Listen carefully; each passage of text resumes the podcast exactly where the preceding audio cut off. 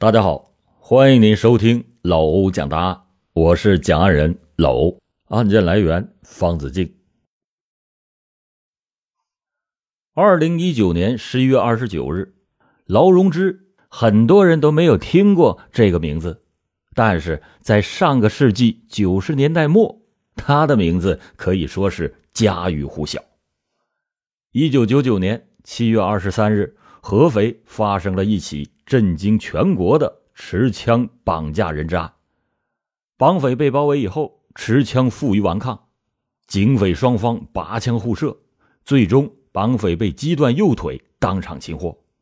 绑匪在倒地的时候，手中还紧紧的握着手枪。接下来，老欧就把这起当年震惊全国的连环杀人案讲给你听。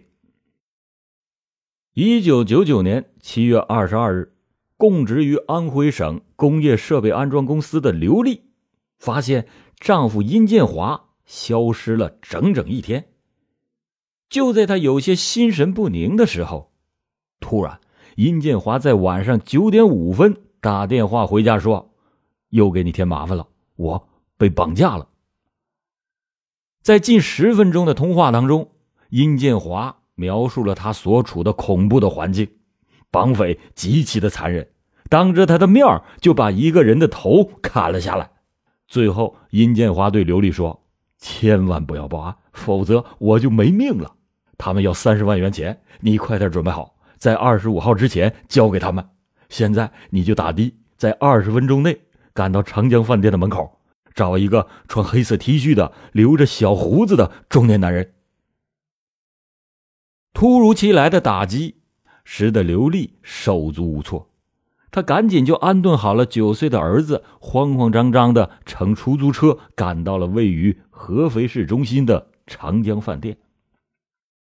夜晚的长江饭店门口依然是热闹非凡。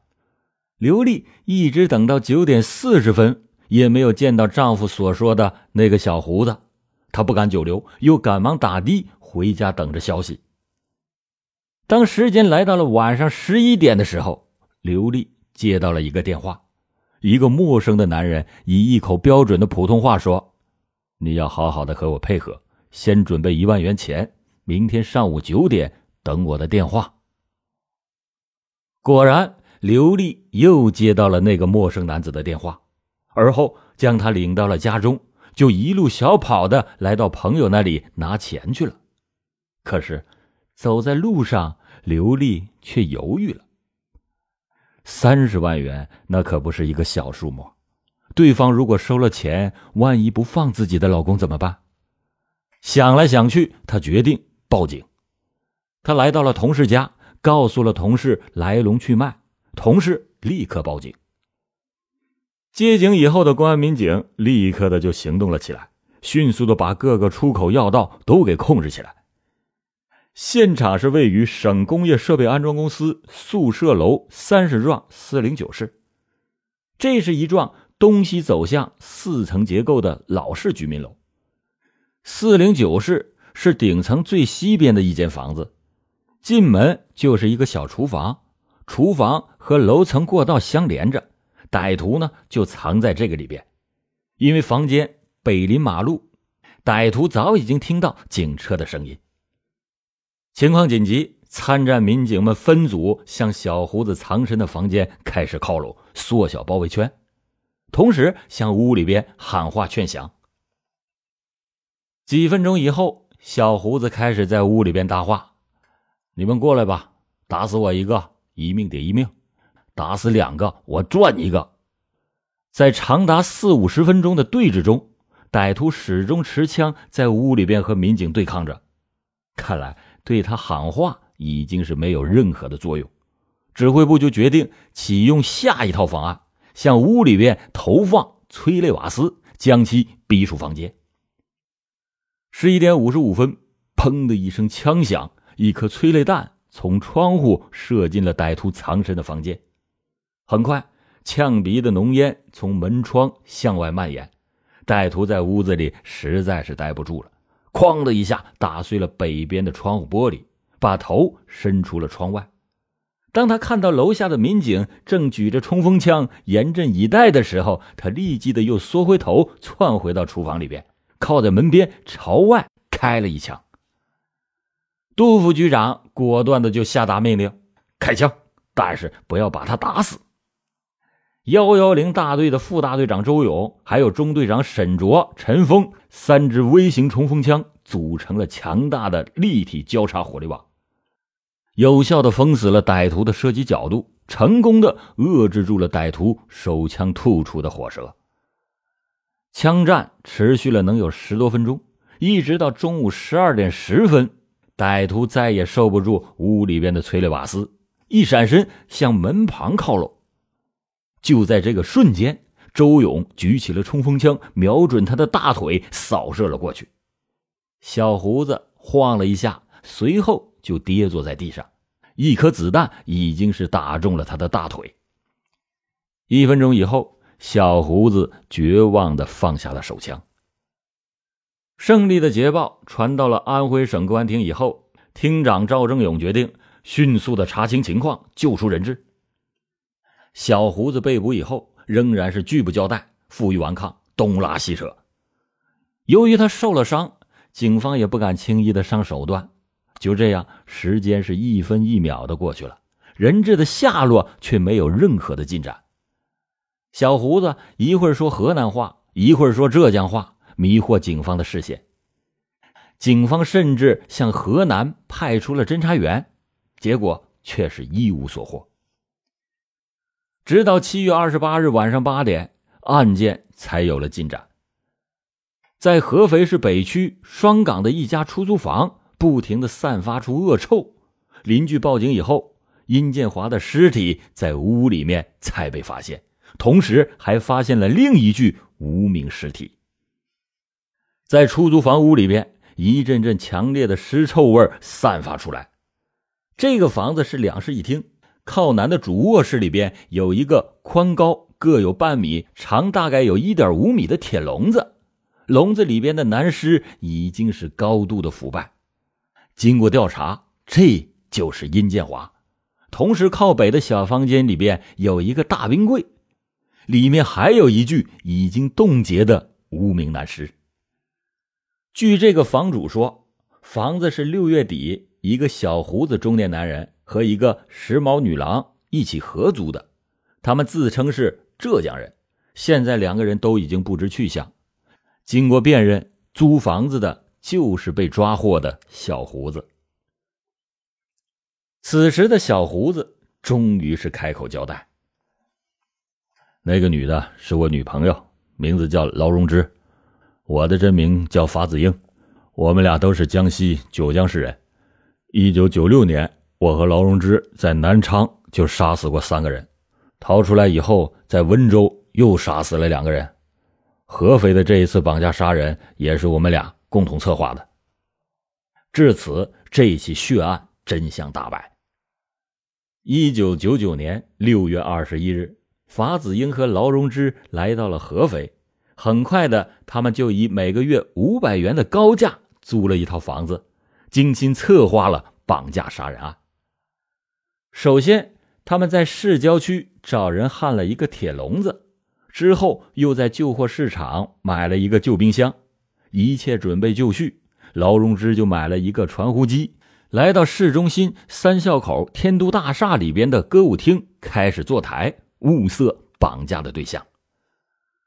七月十五日，劳荣枝在歌舞厅里边遇到了殷建华，他看见殷建华出手大方，高档的软包中华香烟到处的散，俨然是一副大款的派头，于是他就瞄上了他，在进一步的交往中。劳荣枝打听到殷建华是一家公司的总经理，他曾经声称自己有花不完的钱，于是殷建华就成为了法子英和劳荣枝选择的最佳对象。七月二十二日，劳荣枝打了殷建华的传呼，约他到自己的租住房里边有重要的事情商量。殷建华就匆匆的打的，及时的赶到。他刚跨进劳荣枝的房门，法子英就把一把尖刀抵在了他的脖子上。此时的劳荣枝也是凶相毕露，拿出了一根铁丝，把殷建华的双手捆住，塞进了预先准备好的那只大铁笼子里边。殷建华知道自己肯定是被绑架了，于是他就说：“你们要多少钱？说吧，我给你们三十万，你们把我放了。”此时，殷建华还是那副大款的口气，法子英却恶狠狠地说：“你让你家人准备三十万。”如果我们拿不到钱，你死定了。殷建华露出了不屑一顾的神态，说：“嘿，你真会把我杀了吗？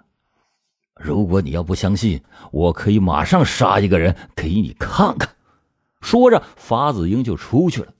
不一会儿，法子英把他从马路市场上找到的一个装修小木工骗到了租住房内。一进屋。小木工就看到了笼子里边的殷建华，感觉到情况不妙，慌忙的就向阳台那边跑去。法子英追上去，一刀就刺中了他的背部，小木工应声跌倒在地。法子英紧接着又是一刀砍中了他的脖子，小木匠当场死亡。劳荣枝又上前帮忙，两个人把尸体就塞进了那个旧的大冰柜里面。当时，殷建华吓得是目瞪口呆。随后，歹徒让殷建华马上给家中打电话，让他妻子准备三十万元的现金。七月二十三日上午，法子英带了自制的手枪来到了殷建华的家里拿钱。临走的时候，他对劳荣枝说：“如果我在中午十二点半还不能回来的话，你就把人质杀死，自己逃命去吧。”果然。劳荣枝在逃跑之前，用铁丝就把殷建华活活的勒死在那个大铁笼子当中。安徽省公安厅厅长在接见和慰问参战民警的时候说：“这样残忍的绑架杀人案那是罕见的，这个案件将会改变我们的办案思维和工作的方法。”经过调查，这个法子英，一九六四年生。是江西省九江市人，一九八一年的时候就因为抢劫罪被判刑八年。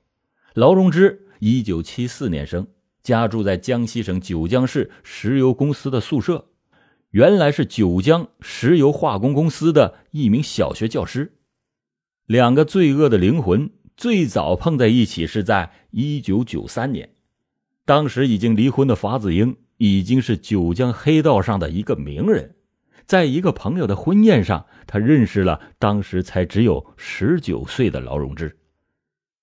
一九九五年下半年，他约劳荣枝到深圳去玩，贪图享乐而且虚荣心极强的劳荣枝立即的办理了停薪留职手续，开始了他们的罪恶之旅，也从此踏上了他们的亡命之路。在深圳，劳荣枝沉迷于花天酒地的生活。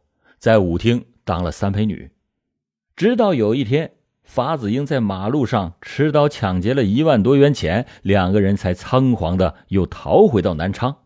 在南昌，两个人租房在胜利路附近，劳荣枝依然在舞厅里干着坐台的工作。为了尽快的搞到大笔的钱财，两个人开始了绑架、勒索、杀人的罪恶勾当，很快在南昌就酿成了血案。一九九六年七月二十九日，南昌市公安局东湖分局刑侦大队在这个市东湖区八毛一巷六零幺室目睹了一个血腥的场景。两室一厅的房中弥漫着刺鼻的血腥味房间里所有的壁橱、立柜的锁头全都被撬开，卫生间的浴缸上覆盖着一床棉被。揭开这床棉被，一大一小的两具女尸浸泡在水中，眼睛半睁着，仍然透射着生前的惊恐与痛苦。浴缸的旁边还有一个旅行袋，拉开拉链则看见一条粗壮的手臂和一个大腿的残块。特别刺眼的是手臂上那颗大肉痣。十分钟前来报案的是一老一小。老人当时是痛不欲生，儿子熊启义失踪，他的妻女也被杀，室内的财物被抢劫一空。刑警们从那颗大肉痣判断，熊起义不是失踪，而是被杀。灭门之祸实在是太惨了，尤其是那个年仅三岁的小女孩身上穿的连衣裙已经被鲜血染红的样子，让当时进入现场的人怎么也忘不了。熊起义的头颅呢？躯干呢？刑警们判断。发现熊起义死亡的这个地方并不是第一现场，情况很快的就汇集过来。熊起义也不是一个等闲之辈，身高能有一米八四，长得是一表人才，做着家电的生意，尤其是做空调生意颇有一套。不过在风月场上，他也是一个高手，高高手。六零幺室中那具成年的女尸，就是他的第三任妻子。熊起义的司机对刑警说：“他最后见到熊老板是在七月二十八日的中午，分手的地点是金龙购物中心的门口。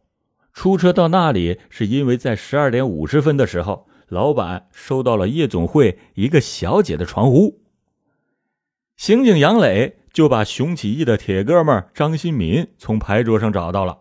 对于这个问题，只有张新民才能解答。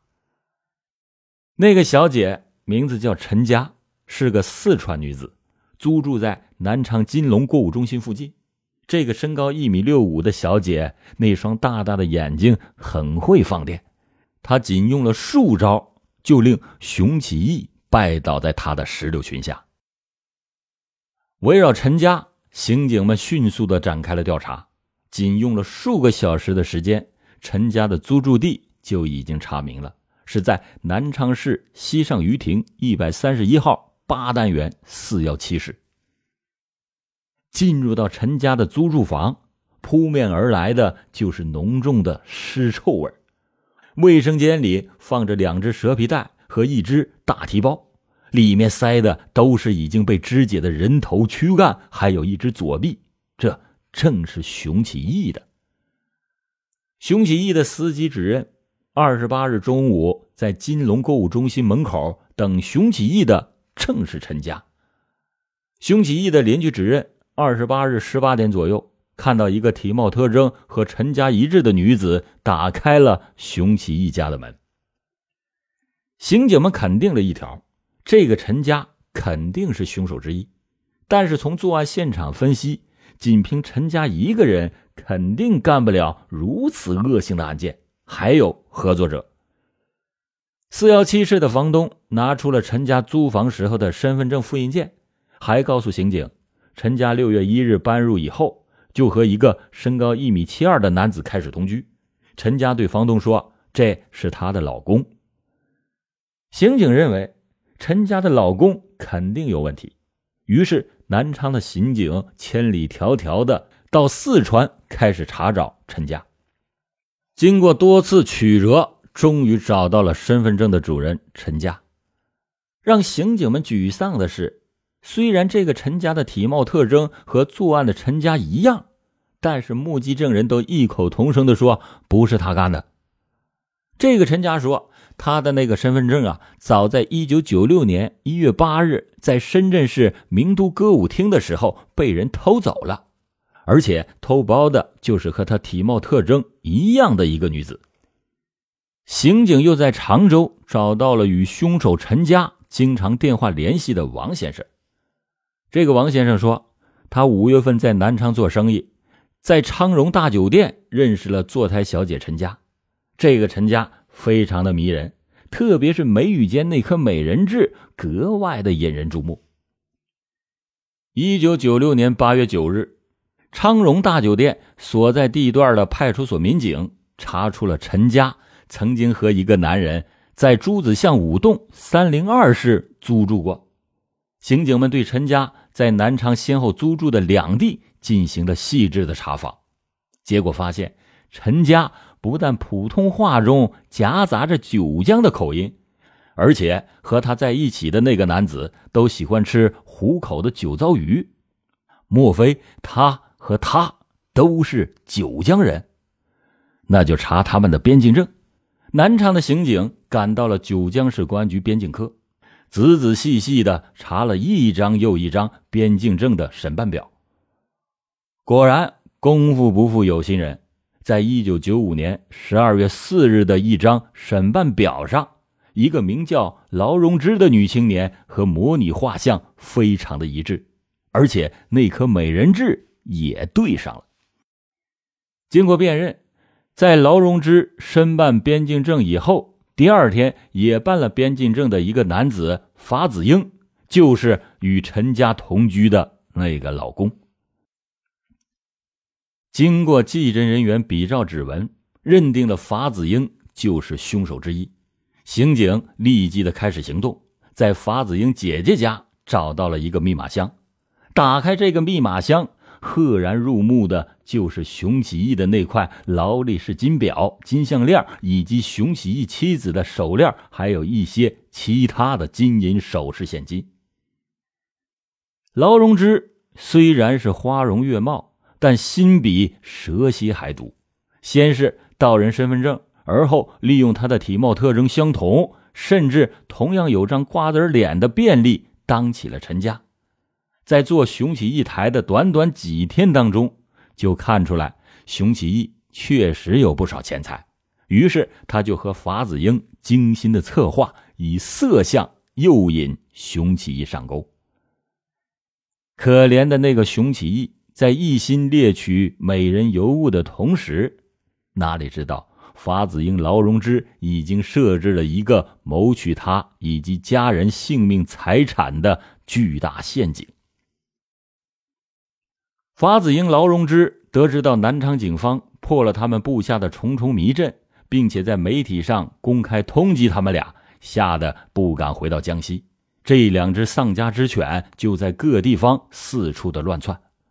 当他们流窜到浙江温州的时候，这个市的浦发 KTV 娱乐中心的两名小姐梁小春、刘丽素遭到了他们先抢劫，然后勒死在租住室内。随后，他们又辗转的。逃窜到了合肥。更多精彩故事，请搜索关注微信公众号“老欧故事会”，老欧在等你哦。当作恶多端的法子英最终在合肥落入法网以后，就有记者问他：“你们都到过什么地方？”法子英回答说：“我们全国各地的跑，小地方也去，大地方也去。我们每天至少二百元的花费，所以我们每到一处。”我们总是想办法搞钱。记者就又问：“那你们一共作案多少次啊？”法子英说：“啊，我也讲不清楚，很多，在广州、南宁、杭州、厦门、珠海、温州、常州等地，我们都搞过。在湖北的黄梅县抢一家的时候，还开了一枪，当时枪走火了，没有打到人。在广州、常州绑架人的时候，人质被我们砍了两刀。”也不知道死没死。记者问：“那你们为什么要杀那个小木匠呢？”法子英说：“殷建华不相信我们会杀人，我们就给他杀一个人看看呗。反正杀一个人和杀两个人那都是杀。”记者说：“啊，那你们为什么还要杀人质呢？”法子英说：“我们就是为了钱呐，杀人也是为了钱。”法子英在说这些话的时候，眼睛里露出的都是凶光。很显然，这个人已经不算是人了。不论是法子英还是劳荣枝，这都是十恶不赦的杀人恶魔。就在老欧讲这起案件的前几天，在法子英落网整整二十年后，也就是二零一九年十一月二十七日，厦门警方在云剑行动中。经过缜密分析研判，发现外地命案逃犯劳荣枝在厦门出现。警方迅速的行动，立即的展开了布控抓捕，并于十一月二十八日上午九点左右，在厦门某商场将劳荣枝当场抓获。这起长达二十年的案件最终落下了帷幕，案件正在进一步调查当中。逃跑了二十年的女魔劳荣枝虽然落网了，但是她走向犯罪道路的经历值得思索。为什么她能够隐藏二十年？这也值得探究。